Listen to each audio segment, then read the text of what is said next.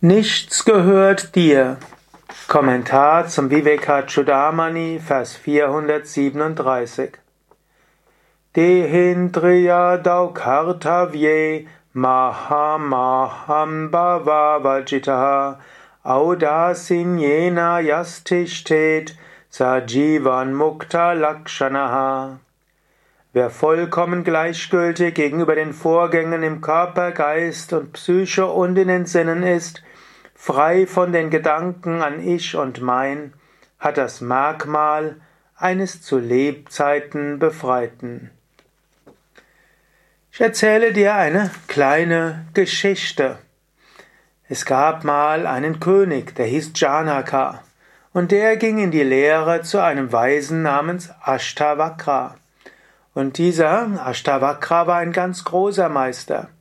Am Ende der Lehrzeit ist es in Indien üblich, dass der Schüler dem Lehrer eine Gabe gibt, ein Dakshina.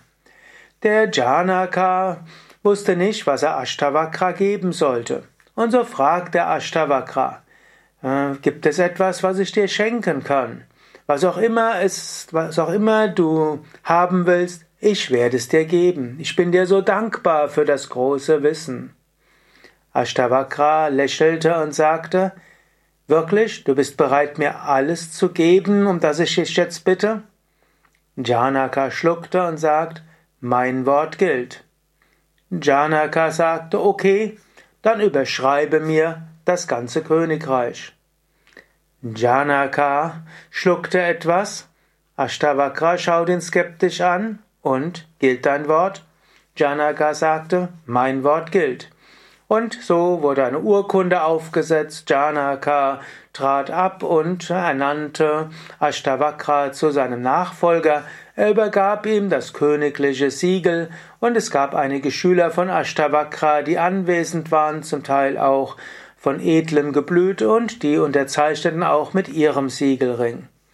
Gut, und dann sagte Ashtavakra, okay, du kannst jetzt gehen.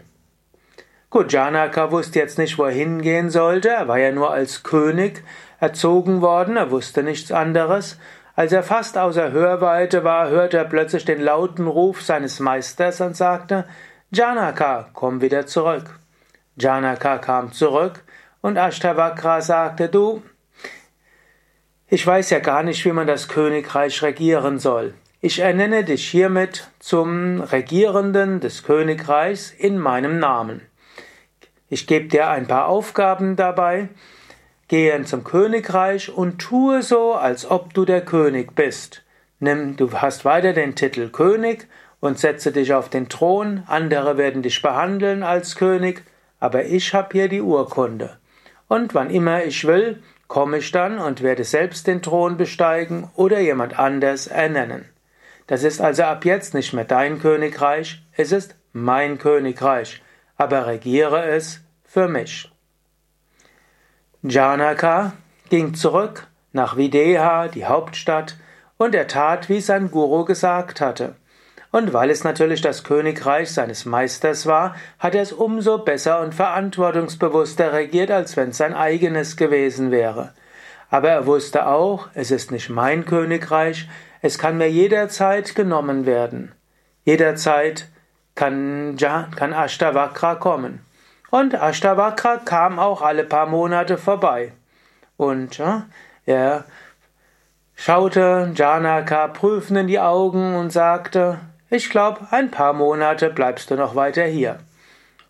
Und so erreichte Janaka die Gottverwirklichung, weil er seinem Meister uneigennützig diente, natürlich auch die Lehren des Meisters umsetzte bezüglich Meditation und Selbstbefragung und so weiter, aber vor allen Dingen war er frei von Ich und Mein.